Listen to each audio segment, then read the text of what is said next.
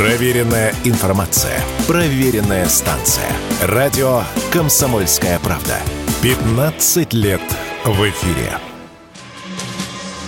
Книгам Федора Достоевского, Харуки Мураками и Оскара Уальда, как и другой классике по закону о борьбе с ЛГБТ-пропагандой, ничего не угрожает. Они не подлежат запрету. Об этом сообщил депутат Госдумы Александр Хинштейн в своем телеграм-канале. По его словам, никакие интернет-магазины не убирали и не собираются убирать из продажи книги вышеупомянутых авторов. Список якобы запрещенных книг, которые ранее разместили в сети, является рабочим документом Ассоциации интернет-торговли 2022 года. Его готовили до принятия законов, когда отрасль заранее готовилась к худшему.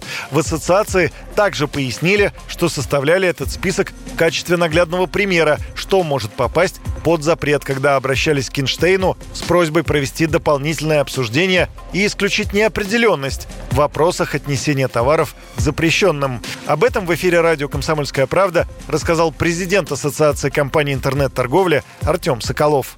Когда законопроект о запрете ЛГБТ обсуждался, это было еще давно, осенью 2022 года. Естественно, как отрасль, на которую в первую очередь это регулирование будет действовать, мы обратились в Госдуму к Александру Алексеевичу Хинштейну, который, собственно, был автором этого законопроекта, попросили его провести дополнительное обсуждение, чтобы доработать, во-первых, ряд механизмов, во-вторых, исключить неопределенность в вопросах отнесения товаров запрещенным или незапрещенным. Мы, готовились к одной из рабочих встреч, действительно, мы готовили вопросы, составили такой рабочий документ с перечнем литературы, которая потенциально могла бы попасть под запрет, если бы мы не разработали четких критериев. По сути, это был рабочий документ на стадии, когда закона еще не существовало, то есть обсуждалась только конструкция, концепция. И это, по сути, был ну, такой список вопросов, которые участники рынка адресовали регулятору для того, чтобы однозначно определиться, может этот товар считаться запрещенным или нет.